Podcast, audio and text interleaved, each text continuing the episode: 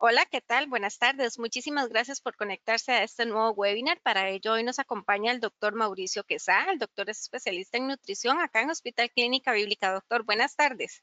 Buenas tardes, Ariana. Gracias por invitarme a participar en estos nuevos webinars.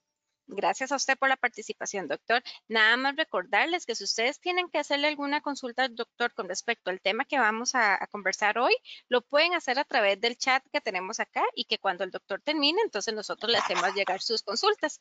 Doctor, muchísimas gracias. No más preámbulo y entonces iniciamos. Ok, muchas gracias. Hoy vamos a hablar de los alimentos que se pueden consumir cuando se tiene el colon irritado o irritable, cuando se padece colon irritable.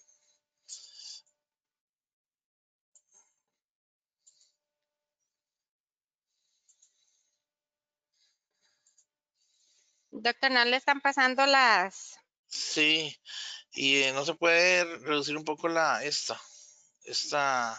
La pantalla. No, tendría que salir de la presentación si gusta y la vuelve a abrir para que lo podamos ver. Para poder ver la presentación porque no la estoy viendo. Ok, entonces si gusta puede cerrarla. Correcto. Bueno, creo que hemos tenido un inconveniente y el doctor sin querer se salió. Entonces, vamos a esperar a que se vuelva a conectar.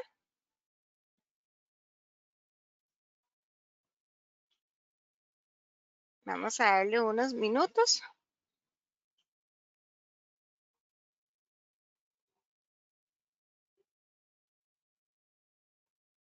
Ok, ya lo tenemos conectado, doctor, ¿nos escucha?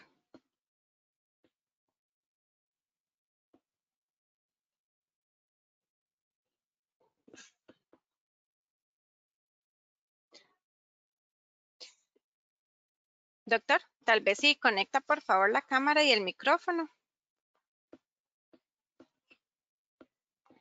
Perfecto, ya lo tenemos en pantalla. ¿Nos escucha? Sí. Ok, perfecto. Vamos a darle de nuevo el control de pantalla para que así nos pueda mostrar por favor la presentación. Ya le dimos el control de la pantalla. Perfecto. Ahora sí, ya la estamos viendo pero yo no la estoy viendo. La pantalla, ya nosotros la estamos viendo acá. ¿La presentación? Su pantalla. Ok, entonces voy a buscar la presentación.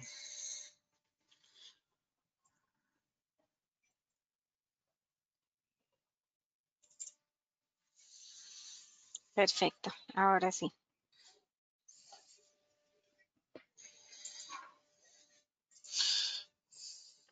Listo, ahora sí, doctor, ya la estamos viendo. Lo dejamos. Muchas gracias. Muchas gracias. Disculpas por el inconveniente.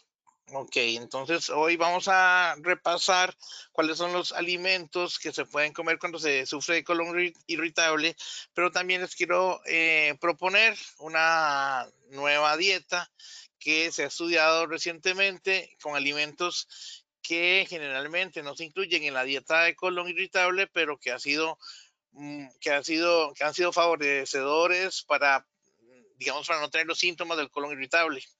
Antes de hablar del colon irritable, sí quiero repasar un poco cómo es el funcionamiento del sistema digestivo y en qué parte se encuentra el colon, porque a veces tenemos gases, dolores o inflamación y tal vez no es precisamente la zona del colon donde los tenemos y pensamos que es colitis o, o una enfermedad del colon tenemos que tener claro que la digestión, bueno, obviamente va a empezar en la boca cuando comemos los alimentos, aquí los masticamos, los destruimos en partículas pequeñas y se ensalivan con la saliva que producen las glándulas salivales. Estas glándulas contienen desde ahí ya hay sustancias y enzimas que van a destruir los alimentos y convertirlos en las sustancias que todos conocemos como carbohidratos, proteínas y grasas, asimismo vitaminas y minerales que van a bajar por todo lo que es el, esófago para llegar a la bolsa del estómago, en donde esos alimentos ya triturados y ensalivados se van a mezclar con el jugo gástrico y con secreciones que produce el hígado y el páncreas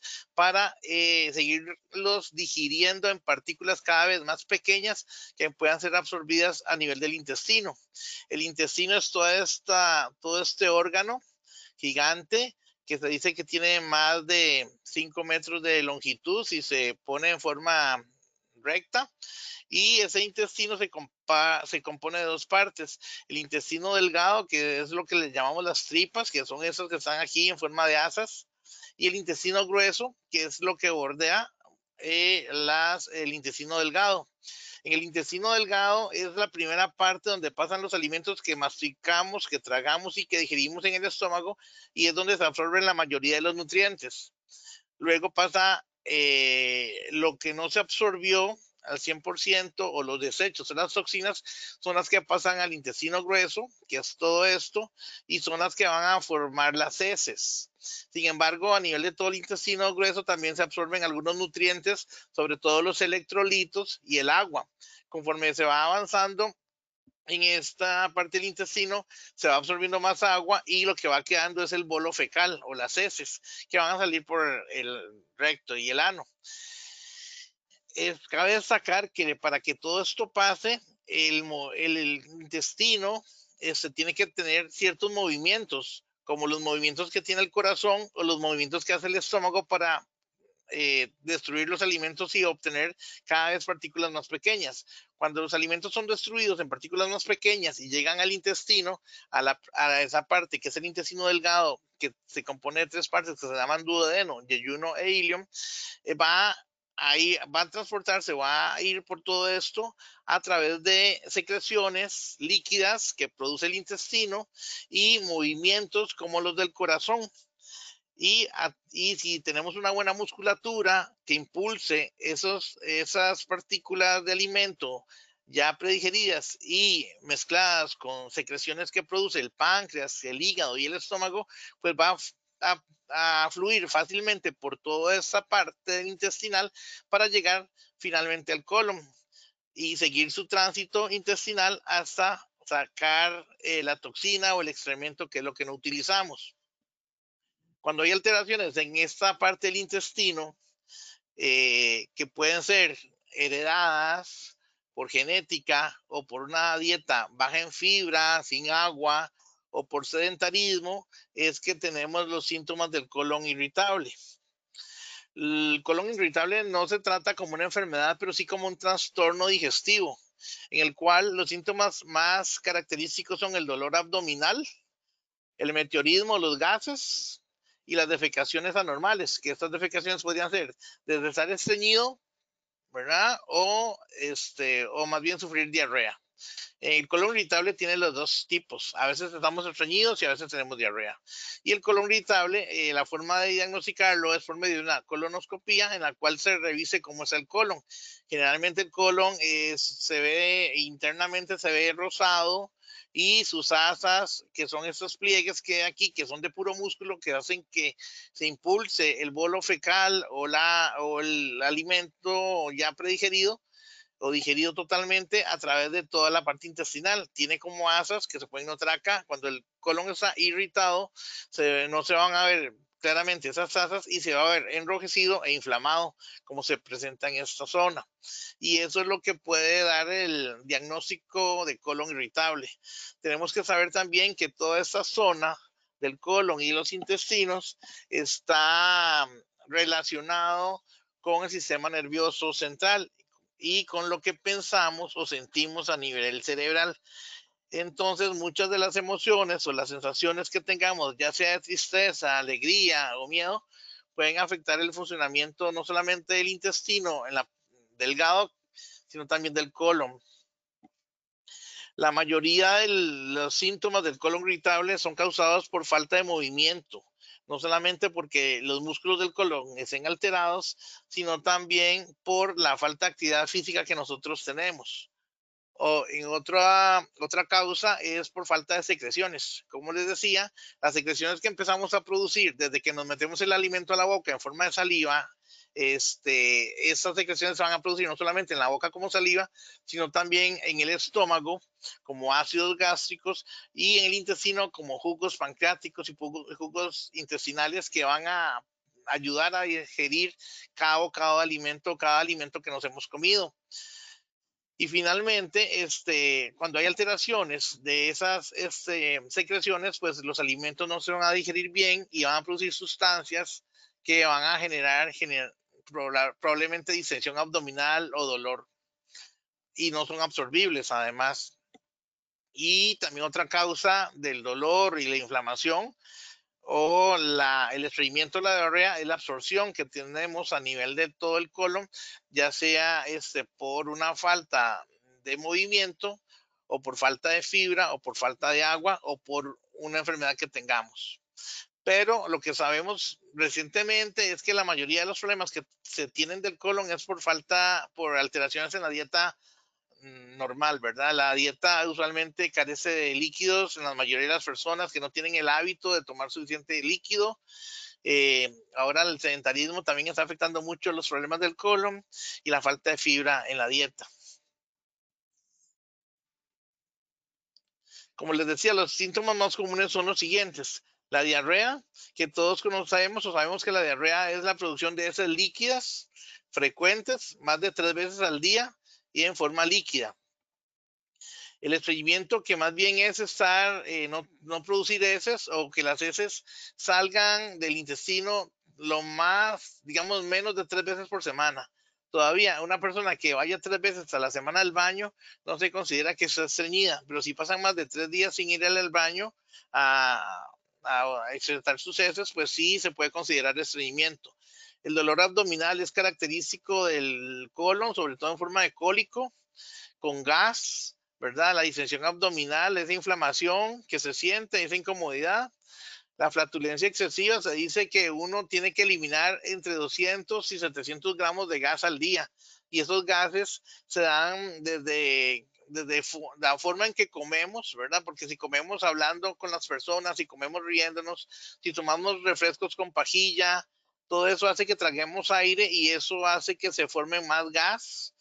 Se supone que el cuerpo, eh, el intestino, a nivel intestinal, esos gases se van a eliminar en forma de eructos por la boca, en forma de flatulencia por el recto, pero también hay una gran parte del gas que se absorbe en la sangre y este y el promedio es entre 200 y 700 gramos. Si es más que eso, es cuando sentimos ya la inflamación en el estómago, la incomodidad, el exceso de gases y flatulencia y este, la incomodidad eh, intestinal.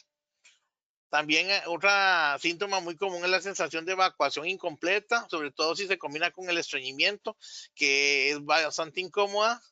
A veces también se dan unos cólicos a nivel del recto que son de puro, de mucho gas, ¿verdad? Cuando va a salir el, el bolo fecal, que a veces duele a nivel del recto por la inflamación y por este, la sensación de dolor que produce la presión del gas a nivel de esa zona. Y, este, y el moco en las heces es que eh, toda esa parte intestinal está rodeada, o sea, cubierta por un moco intestinal que ayuda a que se absorban mejor los nutrientes y que cuando las eh, cuando hay diarrea sobre todo se expulse o se pierda ese moco y esto hace que se absorban menos los nutrientes el diagnóstico se basa en presentar síntomas de intestino irritable durante tres meses o más. O sea, esos síntomas que les he mencionado para diagnosticar, eh, para que el médico lo diagnostique uno como si padece de colon irritable, deben pasar durante tres meses eh, consecutivos sintiéndolos y sin mejoría alguna, ¿verdad? También hay que valorar el estrés en el que está la persona porque, como les decía, el intestino tiene conexiones nerviosas con el cerebro y todo lo que pensemos o sintamos puede que afecte el movimiento intestinal. Aparte de eso, el patrón alimentario que es creo yo que el más importante para tener una salud intestinal adecuada, en donde la falta de fibras, la falta de líquidos, la falta de movimiento y, la, y el exceso de grasas o alimentos con sustancias irritantes o sintéticas y químicas pueden afectar el intestino y su movimiento, además de la excreción intestinal. Este, también se sabe que el uso excesivo de laxantes cuando se sufre estreñimiento o algunos medicamentos pueden este, alterar el, funcionamiento del intestino y, la, y el daño y pueden producir daños en el colon. Los antibióticos, pues sabemos que los antibióticos son este, sustancias químicas que matan todas las bacterias dañinas, pero también las benéficas las eh, deterioran.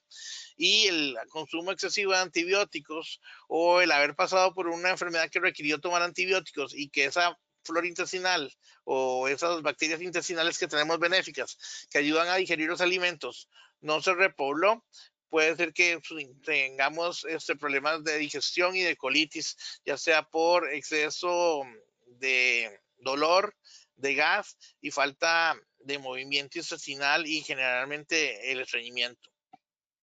La cafeína eh, se ha visto que afecta en muchos casos eh, la parte intestinal, sin embargo, en la nueva propuesta que se trae de cómo tratar la colitis con alimentación, la cafeína se ha permitido en ciertas dosis y en ciertas cantidades y no está del todo este, eliminada en las nuevas propuestas de alimentación para los pacientes que sufren colitis. Sin embargo, sí queda como a tolerancia, se tiene que probar y el plan que, que ahora vamos a ver más adelante, vamos a, les voy a presentar cómo se puede introducir lentamente y tratar de manejar una dieta bastante normal, saludable siempre, con alimentos que tradicionalmente se han eliminado cuando se tienen problemas digestivos como la colitis o el colon irritable.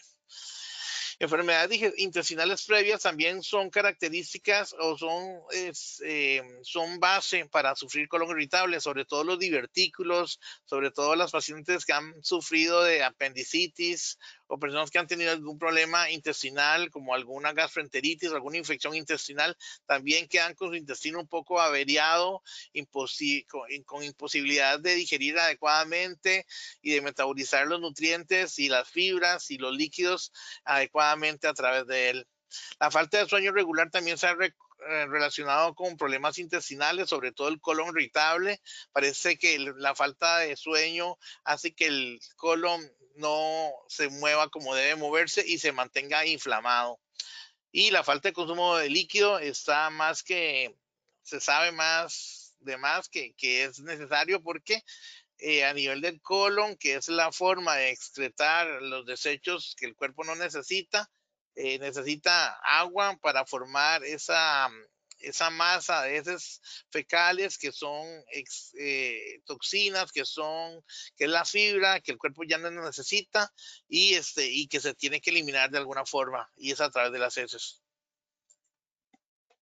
El plan nutricional que se ha propuesto durante años, ¿verdad? Y, que, y en el cual los gastroenterólogos y los nutricionistas siempre hemos este, manejado con mucho éxito realmente es primero que nada eh, en las personas garantizar, sobre todo los nutricionistas tenemos esa, ese objetivo, garantizar el consumo adecuado de alimentos y nutrientes, no solamente en la cantidad y en la calidad, para este, prevenir la desnutrición o para lograr algún otro objetivo. Muchos pacientes también tienen sobrepeso o obesidad, entonces no solamente tenemos que controlar el objetivo digestivo, sino también este, lograr un objetivo de estado nutricional, de composición corporal, ya sea bajar peso, aumentar masa muscular, tener más energía, etcétera sí tenemos que guiar a los pacientes a que coman alimentos que no provoquen los síntomas y generalmente, o por mi experiencia, les puedo decir que generalmente esos alimentos son muy eh, individuales, o sea, no todos los alimentos que se restringen en una dieta para protección gástrica y mejorar el funcionamiento del colon le afectan a las personas por igual. Por eso esta nueva propuesta que sale que sale de investigaciones realizadas en Europa en los años recientes es más, más, este, más flexible y permite que las personas que acostumbran comer ciertos alimentos que no están este, recomendados en una dieta para protección del colon, como podría ser el café, se puedan utilizar. Pero eso requiere, digamos, toda una preparación y todo un estudio para irlo haciendo, ¿verdad?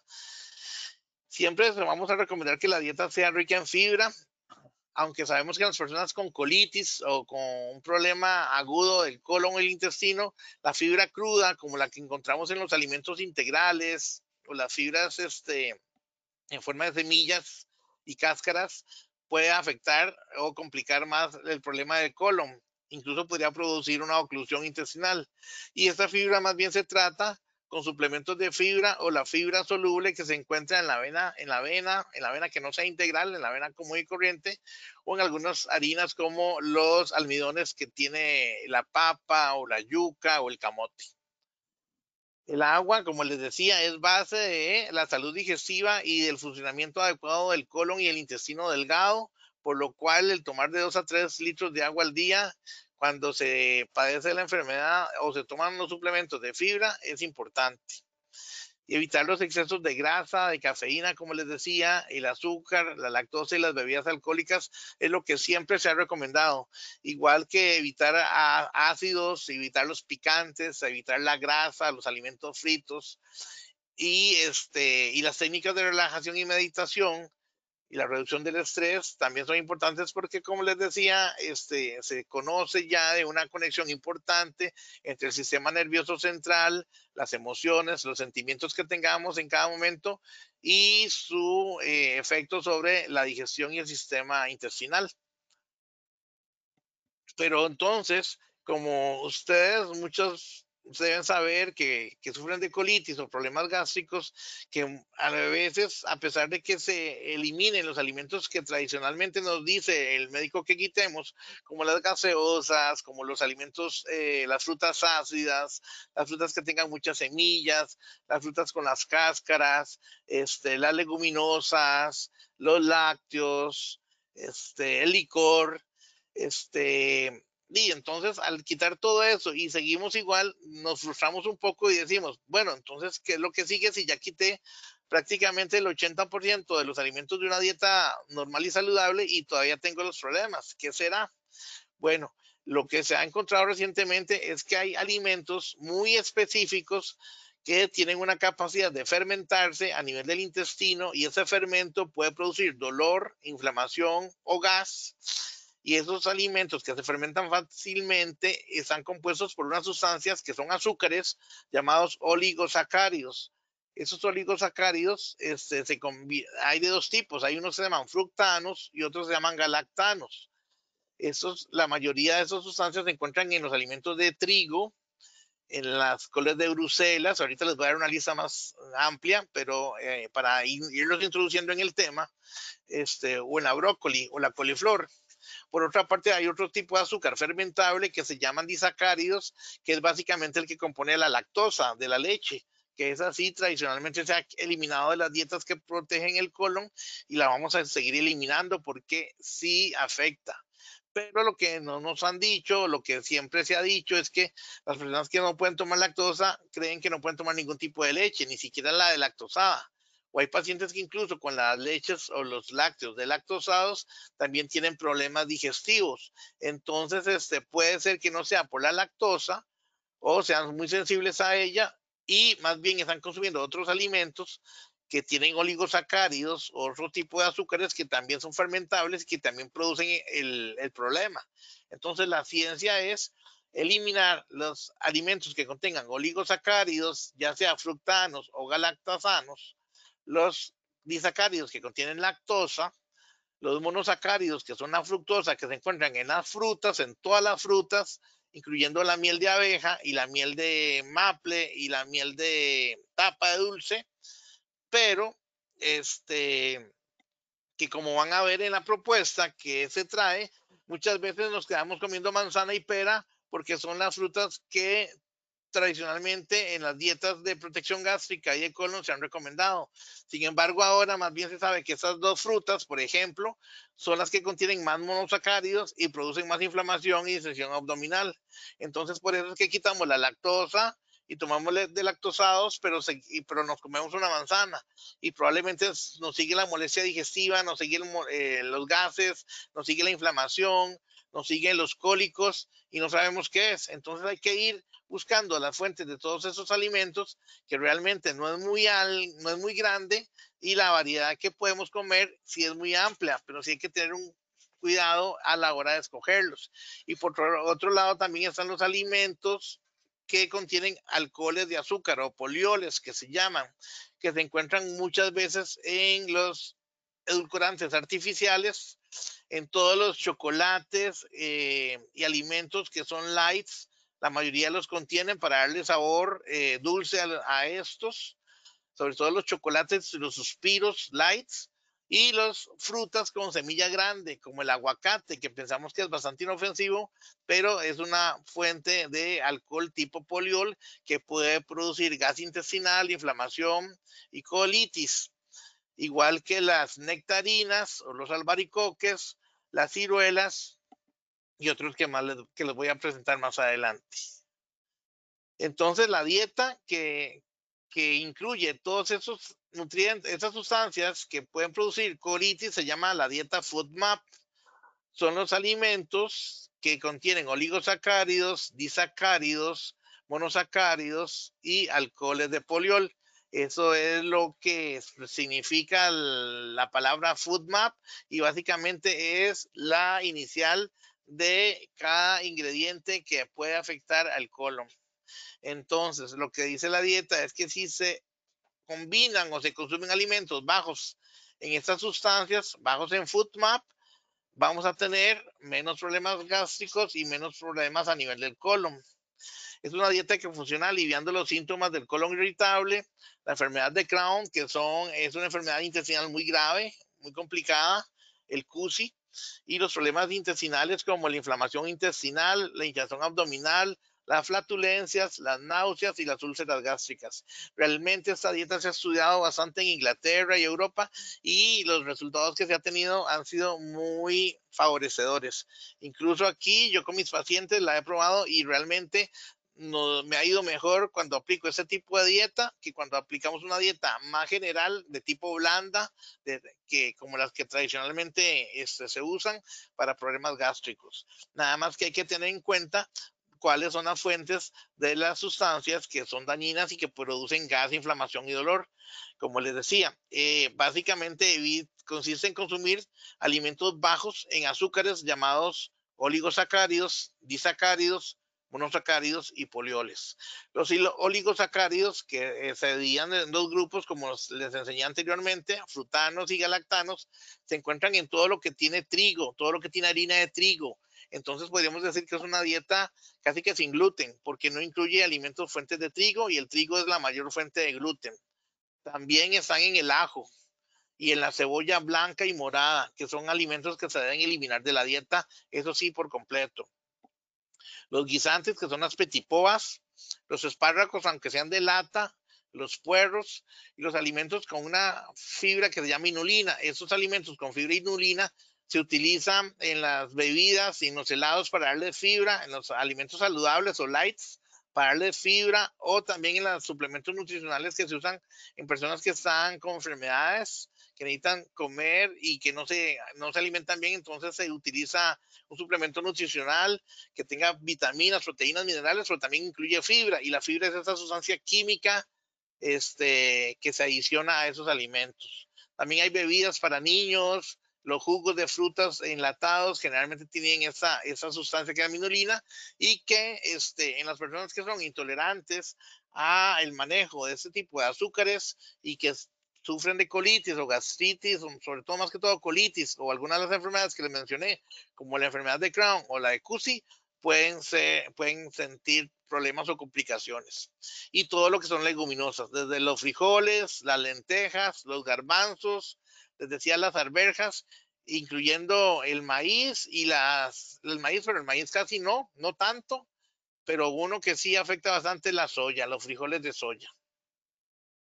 El otro grupo de azúcares es el disacárido, que básicamente es la lactosa, que se puede encontrar en la leche, en el queso y el yogurt, pero que si se consumen alimentos de lactosados, se podrían consumir tranquilamente.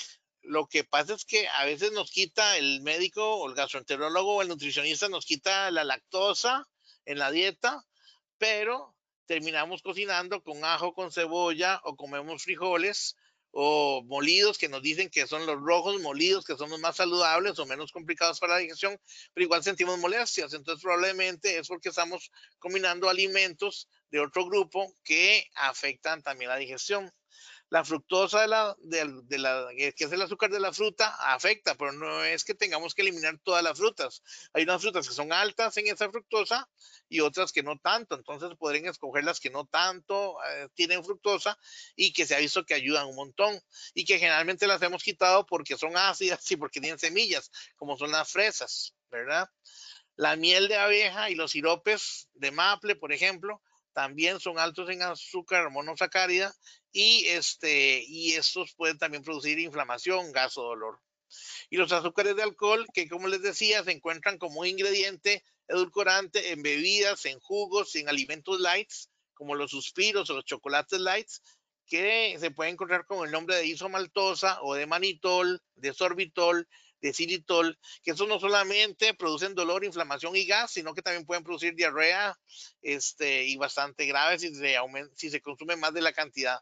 Y eso no solamente en personas que son sensibles o que sufren de colitis nerviosa o color irritable, sino también en cualquier persona que sea saludable y normal, si se excede el consumo en la cantidad que el cuerpo tolera de esas sustancias que son químicas inventadas por el hombre. El aguacate, como les decía, a pesar de parecer tan noble, este, contiene alta cantidad de polioles y podría afectar a las personas, igual que los albaricoques, las cerezas, las nectarinas, el melocotón y las ciruelas. Como ven, esas últimas frutas que son muchas veces saludables, las ciruelas, por ejemplo, se recomiendan para las personas estreñidas, pero si hay una, persona estreñida que sufre de colitis o colon irritable, puede que, les que le caiga un poco mal que le genere, que le ayude al estreñimiento y, pero tal vez lo inflame o le produzca dolor de estómago o cólicos. Como pueden notar, son semillas de, son frutas con semilla grande, todas las que este, no se están recomendando en ese tipo de dieta. Pero entonces, ¿qué es lo que, cómo es que afectan estos alimentos que tienen esos azúcares que se llaman food map a, a la digestión? Pues esos azúcares eh, lo que hacen es provocar un aumento de agua en el intestino.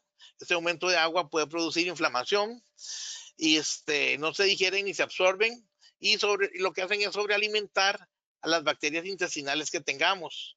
Esas bacterias intestinales producen fermentos y gas que pueden alterar el funcionamiento del intestino produciendo diarrea, estreñimiento, gases, inflamación abdominal, náuseas o pinchazos o dolor abdominal conocidos como cólicos. Pero entonces, ¿cuáles son los alimentos que podemos consumir en una dieta food map? Voy a hacerles un resumen, pero son listas bastante grandes. Como pueden notar, aquí yo tengo listas para cada grupo de alimentos y es bastante amplia, por lo cual la dieta para el colon irritable, para colitis o para enfermedad de Crohn se hace más llevadera y más sencilla. Lo que pasa es que ese tipo de dieta se va haciendo por etapas. Se hace muy estricta en una primera etapa de dos o tres semanas y después se va liberando la dieta conforme veamos los resultados y la persona esté comiendo y sintiéndose bien, ¿verdad? Pero para empezar, la dieta sí eh, permite comer arroz, avena, ojalá eh, orgánica y que no sea integral, papas, la quinoa, la tapioca, la yuca, el camote, el plátano verde y el plátano maduro. Estas son las mejores harinas para consumir en esta dieta. Como pueden notar, no incluye alimentos que contengan trigo, entonces se elimina el pan, se eliminan las galletas de soda, que incluye que en una dieta para proteger la digestión eh, son las primeras que se ponen en la dieta, ¿verdad? Las galletas de soda, las galletas María también se excluyen porque contienen trigo, son fuentes de gluten. Podría ser algún pan sin gluten, hecho tal vez con harina de almendra, este, o con harina de papa o harina de yuca. y este y tampoco incluye harinas procesadas, ¿verdad? Más que todo, sobre todo en la una primera etapa, eh, y yo me basé en una etapa inicial, sobre todo para personas que ya no saben qué hacer con su estómago, ¿verdad? Y que sufren de mucho cólico, de mucha inflamación intestinal, de episodios de diarrea y estreñimiento y no saben qué hacer. Pues esta lista de alimentos que les estoy presentando es la que más debería favorecer en no padecer esos síntomas o reducirlos por lo menos. con los vegetales se van a iniciar siempre con vegetales cocidos y con los más suaves, que ya conocemos que en una dieta blanda para proteger la digestión siempre se han incluido, como son el chayote, el zapallo, el zucchini, las zanahorias, el ayote sazón y tierno y las hojas de espinaca. Al principio se incluyen todos cocidos, pero más adelante, si se valora la tolerancia a esos vegetales, se va ampliando la lista. Incluso las personas podrían terminar comiendo repollo, coliflor y, brócoli, pero en cantidades este, específicas que la dieta ya tiene eh, eh, identificadas, que es como no afecta al colon o al intestino. Las frutas siempre van a ser dulces, pero también incluye ácidas como el limón, incluye el banano, las fresas que en una dieta de protección gástrica siempre les han quitado, igual las cítricas como la mandarina y la naranja, se queda con el melón, la papaya, si excluye la sandía, los arándanos si son secos no se recomiendan, pero si son frescos en frutas sí, las frambuesas que son frutas difíciles de conseguir, pero que se podrían consumir, el kiwi, la maracuyá, que es una fruta llena de semillas y muy ácida, y vean que en esa dieta se incluye y no produce ningún problema digestivo, a menos de que tenga otro grave problema digestivo como son los divertículos, pero si simplemente es un colon irritable, un colon nervioso, un colon inflamado, una colitis, puede que no le afecte. Habría que probarlo. La piña también se recomienda, la uva y el coco. Y las carnes, casi que todas se recomiendan, ya sea la res, el pollo, el pavo, el pescado, los camarones, el cangrejo y el pulpo, y los huevos en todas sus formas. Eh, en cuanto a las grasas, sí se recomiendan básicamente la grasa del aceite de oliva y este, básicamente esa, ¿verdad? Si esa dieta se sigue estricta para ver los resultados, en una forma estricta mínimo por seis semanas y se hacen dos periodos de tres semanas aplicando la forma más estricta y dependiendo del resultado en esas tres semanas se puede ampliar un poco y cada tres o cuatro semanas se puede ir ampliando la lista con los alimentos, siempre y cuando tengamos o consumamos la porción que ya se ha identificado o ya se ha estudiado que funciona y que no provoca síntomas de colitis cuando se van desapareciendo los síntomas, se van reintroduciendo pequeñas porciones de los alimentos altos en FoodMap para valorar la tolerancia. Eso es lo que les decía. Si después de las seis semanas se empiezan a introducir los alimentos altos en FoodMap en la porción que recomienda este tipo de dieta y se vuelven a tener los síntomas, pues sabemos que ese alimento si no lo toleramos de ninguna manera y sí hay que eliminarlo de la dieta. Pero lo que persigue esta dieta es no solamente tratar de comer la mayor variedad de alimentos posible, sino que también no tengamos los síntomas que a pesar de que nos cuidemos con una dieta blanda, estricta, tradicional, se, se tienen. Un ejemplo, la dieta FoodMap que se puede seguir es, por ejemplo, este. El té chai se permite en la dieta y el azúcar, como el edulcorante no se permite tanto, pero sí el azúcar morena o el azúcar cruda sí. Entonces podría hacer un té chai con poco azúcar. Si tuviera un problema de sobrepeso o de diabetes y si se quisiera cambiar el azúcar, pues se puede usar el stevia. El stevia es el único azúcar que no que sí se recomienda en la dieta FoodMap la leche de vaca de lactosada, pero antes de llegar a la leche de vaca de lactosada, tal vez se puede empezar con una leche de almendras, que, que, también se recomienda en la dieta FoodMap. Los cereales, como les decía, no se recomiendan, pero podría ser eh, un cereal de arroz tostado que ahora se consigue en el mercado, o podría comer arroz y huevo, ¿verdad? Huevo tierno, que es una, una muy buena proteína, huevo pasado por agua, huevo duro, o huevo un poco frito con un poquito de aceite de oliva, podría ser rápidamente o en un sartén que no, un sartén que no se pegue. El queso sí está excluido, eh, a no ser que sea de lactosado o queso de cabra o queso, hay muchos quesos que se pueden comer, desde el queso este, mozzarella, pasando por el queso feta y queso tierno, este, siempre y cuando sea de lactosado. Meriendas pueden ser frutas como el banano, que el banano se permite, o un tazón de frutas que tenga papaya, piña y uvas. También no importa la mezcla que sean ácidas con dulces, lo importante es que esas frutas son bajas o no contienen casi los azúcares que producen inflamación, acidez y dolor, según los estudios que se han hecho.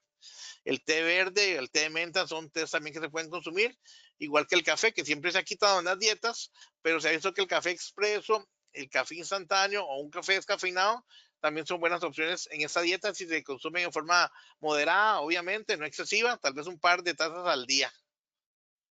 El almuerzo puede tener zucchini cocinado, espinacas al vapor con queso feta, arroz blanco o pasta sin gluten y un filete de tilapia o pollo a la plancha y una nieve de helado de fresa. Y la cena puede ser un consumo de vegetales naturales, ¿verdad? Con los vegetales recomendados en la dieta, pollo asado, papa asada y una ensalada que tenga tomate, zanahoria y aceite de oliva.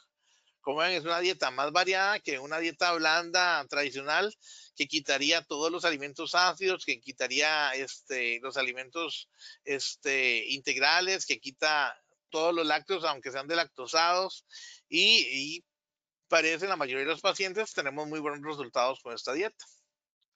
Otras recomendaciones que se deben seguir para no complicar el colon irritable o los síntomas del colon irritable, como son los gases, el dolor y la acidez, es no utilizar ropa apretada a nivel del abdomen. El ajo y la cebolla sí son condimentos que a muchas personas les cae bastante mal en la parte del colon y este es bueno no utilizarlos como condimentos de ninguna forma.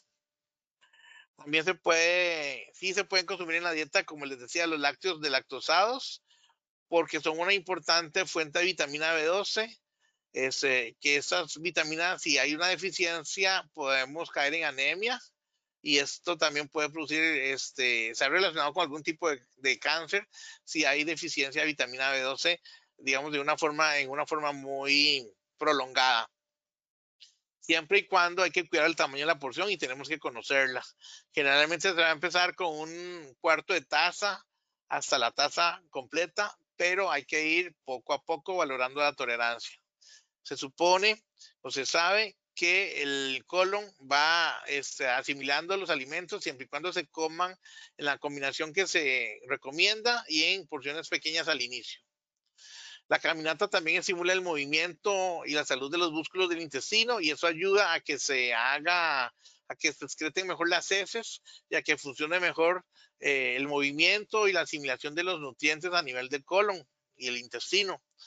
Mantenerse hidratado con agua mejora el funcionamiento intestinal, eso ya lo sabemos, y sí se recomienda por lo menos 3 litros de agua pura este, al día en dosis este, pequeñas, dosificado a lo largo de todo el día, y no en grandes dosis porque el, grandes altas, altas cantidades de líquido también pueden producir cólicos, producen distensión abdominal, el agua no se absorbe fácilmente a nivel del intestino ni del estómago, hay que hacerlo, eh, por eso es bueno tomar el agua a sorbos pequeños, este, directamente de un vaso, no con pajilla, este, porque si no puede producir distensión abdominal, eh, esas muy líquidas cuando se toman en grandes cantidades o diarrea. Evitar las frutas secas y deshidratadas. Las frutas secas y deshidratadas son las que contienen más azúcares de este tipo que pueden producir colitis y distensión abdominal. Por eso no se recomiendan. Eh, se recomienda la versión de fruta fresca, entera, eh, pero seca deshidratada es la que menos se recomienda. En cuanto a las semillas, como las semillas, las nueces, las semillas mixtas, se pueden recomendar, pero en una segunda etapa. Al inicio, en la primera etapa, sí se eliminan por completo y este, después se va incluyendo poco a poco el maní, las almendras y después se pueden mezclar, incluso incluir con alguna fruta deshidratada como pasa o ciruela pasa, pero esos casi que siempre son las que más producen alteración del colon, inflamación y distensión abdominal. Y la inulina como ingrediente común en helados, yogurt, jugos embotellados y todos los alimentos light eh, modernos puede ser un ingrediente también que, que, sea de difícil digestión para muchos de nosotros y que produzcan gas, inflamación y dolor.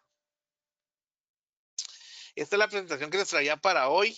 Este, si tuvieran más eh, dudas o inquietudes con respecto a este tipo de dieta y la novedad en cuanto a cómo se puede tratar la digestión, eh, sobre todo la colitis y las enfermedades relacionadas con el colon, estoy para servirles y estoy también dispuesto en ese momento a contestar eh, preguntas o inquietudes de, de los participantes. Muchísimas gracias, doctor. Sí, de hecho, ya acá tenemos varias consultas. La primera de ellas dice, ¿cómo regular las defecaciones si tengo colon irritable y tiendo al estreñimiento? Para regular las defecaciones, cuando se padece colon irritable y se tiende al estreñimiento, lo que más se ha recomendado y lo que se sabe que funciona más es el psyllium. El psyllium, que es una fibra suplementada que se puede adicionar diariamente o día por medio a, a la dieta se disuelve, es una medida que trae el frasco, se disuelve en agua, se toma, y luego se toma otro vaso de agua lentamente. Eh, en el caso de que es estreñida y si se regula, entonces no la toma. Por eso se recomienda tomar la de por medio. Este, y puede ser parte de una dieta eh, diaria eh, para todo el resto de su vida. Pero sí, la forma de dosificarla es, este, primero, tratando el estreñimiento y una vez que se corrija el estreñimiento, encontrar la frecuencia de consumo. A veces puede ser diaria, a veces puede ser día por medio, a veces puede ser cada tres días, pero el psyllium es la mejor fibra que se recomienda para este, eh, eh, regular el estreñimiento y la diarrea en los casos de colitis. Muchísimas gracias, doctor. Bueno, acá tenemos una consulta, está un poco amplia, se la voy a leer. Dice, hace unos meses me diagnosticaron gastritis Después de dos colonoscopías, presentaba muchas diarreas, mareos, entre otros, y me refirieron a alergología. Sin embargo, en los, permítame que se corrió, en los exámenes, en los diferentes exámenes de laboratorio no sale alergia, no sale ninguna alergia o sensibilidad a algún alimento. Podría ser que tenga síndrome de colon irritable. Si he cambiado, si ha cambiado la alimentación, perdón. Si he cambiado la, alimentación, aumenté el consumo de agua, hago ejercicios y esto me ha ayudado a evitar las diarreas, pero aún sigo presentando muchos gases. Sí, los gases generalmente se producen, como les decía, por un exceso de azúcares en la dieta y como vimos en esta presentación, los azúcares vienen en alimentos que jamás nos imaginamos que, que los podrían tener, como una manzana o una pera. ¿verdad? Entonces tal vez sería interesante que los hábitos alimentarios que ella ya tiene eh, incluidos como tomar agua y hacer ejercicio, también se combinen con una selección un poco más específica, tal vez con esa guía que di ahora rápidamente eh, en la dieta, puede que se sienta mejor. Podría ser una intolerancia a algunos alimentos o a los azúcares de esos alimentos, que como les decía, esos alimentos este, se encuentran en, en la leche, en algunas frutas, en más cantidad que en otras este, en algunos vegetales, incluso en los condimentos que usa para cocinar, como la, el ajo y la cebolla, que los podría eliminar para ver si este, eliminando esto a las dos o tres semanas ya tiene mejorías. Gracias, doctor. La siguiente consulta dice, hago ejercicio cinco días a la semana, consumo mucha agua, como saludable y aún así soy muy estreñida. Me recomendaron tomar un producto macrobiótico que se llama Zumba Tumba, cápsulas de zen y cáscara sagrada, tomando dos cápsulas por noche. Bueno, eso es lo que tradicionalmente se recomienda, pero los estudios científicos arrojan que es mejor tomar psyllium como una fibra. Es más, es algo más normal mm, eh, a la dieta. ¿Verdad? Es una fibra este, que tiene capacidad de mejorar el tránsito intestinal, de absorber bastante agua, incluso se ha visto que regula el azúcar en la sangre, que puede bajar los niveles de colesterol y se consigue también en la macrobiótica. Gracias. La siguiente dice, ¿hay algún inconveniente a largo plazo si consumo semanalmente Miralax para regular la defecación? No, esa es otra fibra que se ha recomendado. Y, si, si ya saben qué forma tomarla para regular la defecación, es lo que se usa a nivel médico tradicionalmente. Está bien. Perfecto. Por acá nos dicen, padezco intolerancia a la lactosa y sobreproducción de bacterias malas con metano. ¿Cada cuánto debo tomar probióticos? Bueno, podría ser una vez a la semana para regular eso. Depende cómo los tomes, si los toma en alimentos o en cápsulas de la farmacia, este, puede ser de una vez a la semana o día por medio, si es por medio de, fuentes de probióticos como el yogur, el kéfir o bebidas como la kombucha. O alimentos este, fermentados como el vinagre de manzana o el chucrut, que es repollo fermentado con sal. Puede incluirse incluso diariamente, pero depende de la cantidad de gas que ella tenga. Este puede ser más bien que tenga una producción excesiva. Entonces, eso es lo que, ese es el detalle, ¿verdad? Que hay que regular la fibra y la cantidad de alimentos fermentados, porque puede haber un exceso de bacterias a nivel intestinal que produzcan un exceso de gas. Entonces hay que tener un control y eso solamente cada persona lo tiene que, aprender a controlar, entendiendo eh, las bases de, de todo esto que hemos hablado. Perfecto, doctor. Muchas gracias. Bueno, la siguiente dice, eh, primero que todo, muchas gracias, doctor. Gracias por la charla tan instructiva. Y nos consulta que si una persona con piedras en la vesícula y a la vez colon irritable puede consumir café, ¿se puede tomar metamucil o mejor no? El metamucil es, el, la fibra de psyllium que yo les decía, ¿verdad? Es el nombre comercial y sí se recomienda tomarlo. Este, a pesar de que tenga piedras en la vesícula. El café sí altera un poco la vesícula y si no, como les expliqué en esta dieta, el café en la dieta para el colon irritable sí se recomienda siempre y cuando sea un café puro o un café descafeinado o un café instantáneo en unas cantidades no muy grandes como de una media taza o, o una taza tres, dos o tres veces al día pero sí altera el funcionamiento de la vesícula, eh, lo estimula y si tiene piedras en la vesícula puede tener un ataque de piedras en la vesícula. Entonces la mejor opción es que trate de no tomarlo o tomarlo muy raro, ¿verdad? O muy pocas veces al día para que no tenga complicaciones con la vesícula más que todo. Perfecto. Bueno, acá tenemos, eh, no es consulta, más bien nos indican que es un comentario. Dice que en el pasado no se escuchaban tantos padecimientos en el sistema digestivo. Ahora es muy común escucharlo. ¿Estará alineado a la cantidad de químicos, pesticidas que traen los alimentos?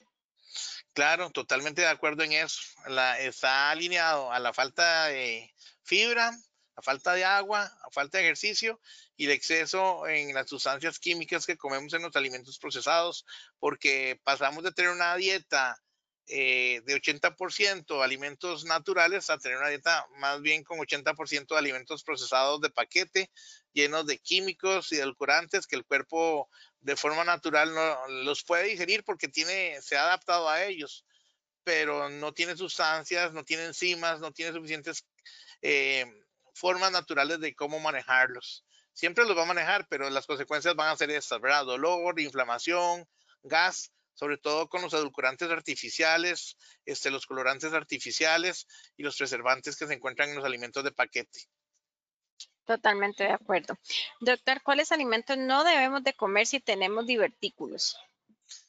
Para los divertículos, dependiendo del estadio en el que estén, no se recomiendan básicamente los alimentos que tengan mucha fibra cruda, dura, como las semillas que se encuentran en algunos tipos de pan o las semillas que uno puede comer como maní, nueces o almendras. Tampoco se recomienda este, alimentos integrales en gran cantidad. Se pueden consumir en pequeñas cantidades, pero tiene que tener un hábito de masticación muy bueno, masticar muy bien y destruir muy bien los alimentos y además de eso mantenerse muy bien hidratado. Tomar por lo menos dos vasos de agua después de cada comida para evitar que los eh, desechos de fibras o semillas o cáscaras de alimentos se, queden pegados en los divertículos y produzcan una infección. Entonces es mejor, si no tiene un hábito adecuado de masticación y de tomar líquido, mejor que evite todo lo que tenga semilla, todo lo que tenga cáscara dura y todo lo que sea integral, aunque queda con una dieta un poco saludable realmente, ¿verdad? Entonces este, habría que ver cómo se eh, equilibra, eh, mejorando hábitos de masticación, y de tomar agua y líquidos a lo largo del día y sobre todo después de las comidas y antes de cada comida para que pueda comer alimentos uh, que tenga un poco de fibra, eh, pero siempre bien más, muy bien masticados para que tenga una buena digestión y no se queden y no produzcan una oclusión intestinal. Gracias, doctor. Bueno, acá nos hacen dos consultas que las vamos a unificar. Dice, ¿se puede iniciar la dieta FOMAT, que fue la que usted recomendó, pero ¿en qué momento y por cuánto tiempo? Bueno, se puede iniciar desde el momento en que usted entienda bien la dieta o busque más información. Y como les decía, esa dieta se puede hacer por etapas. Se puede iniciar con una etapa muy estricta, eliminando todas las fuentes de alimentos FoodMap y comiendo las porciones que ojalá su nutricionista le calcule para cada alimento permitido y se puede mantener por dos o tres semanas, hasta seis semanas con la misma dieta y poco a poco irá liberando, incluyendo las porciones de alimentos recomendadas según, según lo establece el protocolo de FoodMap. Pero en cualquier momento puede hacer, sobre todo si está en una crisis de colitis y de colon irritable. Doctor, ¿cuál, es la frecuencia regular adecuada para la defecación? Se decía, se dice que por lo menos tres veces por semana este, o cada tres días, eh, es, es, lo, digamos, lo mínimo, lo ideal es de tres veces al día hasta tres veces por semana. Tres veces al día está bien, siempre y cuando las heces no sean líquidas y acuosas. Si son heces pastosas, tres veces al día es, digamos, lo ideal. Pero debido a la dieta que tenemos, a que no nos movemos y a que no, no tomamos suficiente líquido, pues las heces difícilmente muchas veces son así. Entonces, una vez al día podría estar bien, hasta tres veces por semana, como les digo. Doctor, si una persona defeca solo una vez a la semana al tomar una pastilla, si no defeca, ¿qué debería hacer en este caso? Que es lo mismo que nos está mencionando. Bueno, yo pienso que habría que revisar un poco la, la dieta, los hábitos o el estilo de vida de la persona, si toma suficiente líquido, si hace ejercicio, si come alimentos fuentes de fibra y o si llega a los 30 gramos de fibra que se recomienda consumir al día. Si no es eso, o si con la dieta alta en fibra va en menos de tres veces por semana a hacer, a defecar, puede ser que esté estreñido y que tenga que necesitar algún suplemento extra o algún medicamento que le ayude. Lo que pasa es que, como decíamos, los laxantes en forma excesiva también pueden producir colitis o disensión abdominal y dolor, pero eh, eso habría que ya monitorearlo mejor, tal vez con el gastroenterólogo y con un nutricionista que le ayude en esa parte, en la parte alimenticia. Bueno, acá nos dice, buenas tardes, tengo colon irritable y la remolacha me estimula diarrea. ¿Eso es posible? Además, nos consulta que si las tortillas de maíz alma las puede consumir en el desayuno en lugar de pan. Sí, bueno, la remolacha es un alimento que en la dieta FoodMap se incluye. Se incluye como un vegetal que se puede consumir este, y que no debería producir diarrea. Si usted lo ha identificado como que le produce la diarrea, pues probablemente no sabría decirle si es por ese alimento o que lo consume con otros alimentos que le pueden estar produciendo la diarrea, como puede ser la remolacha en una ensalada rusa que lleva mayonesa y lleva petipoas y otros alimentos que podrían también más bien ser altos en FoodMap y eso le afecte habría que revisar bien qué forma el consumir la remolacha le puede provocar, pero en teoría no debería provocarle. Y si le provoca, pues es un alimento que usted no tolera, entonces sí habría que eliminarlo. Y el, las galletas de maíz almas sí se recomiendan en una dieta food map y en una dieta para colon irritable. Muchísimas gracias, doctor. Bueno, dentro de las consultas, acá nos dicen que dónde da la consulta el doctor. Él es el doctor Mauricio Quesada, especialista en nutrición, y la consulta la acá en Hospital Clínica Bíblica San José. Para ello también pueden llamar al 2522-1000, ¿verdad, doctor? Para que puedan agendar incluso una cita con él.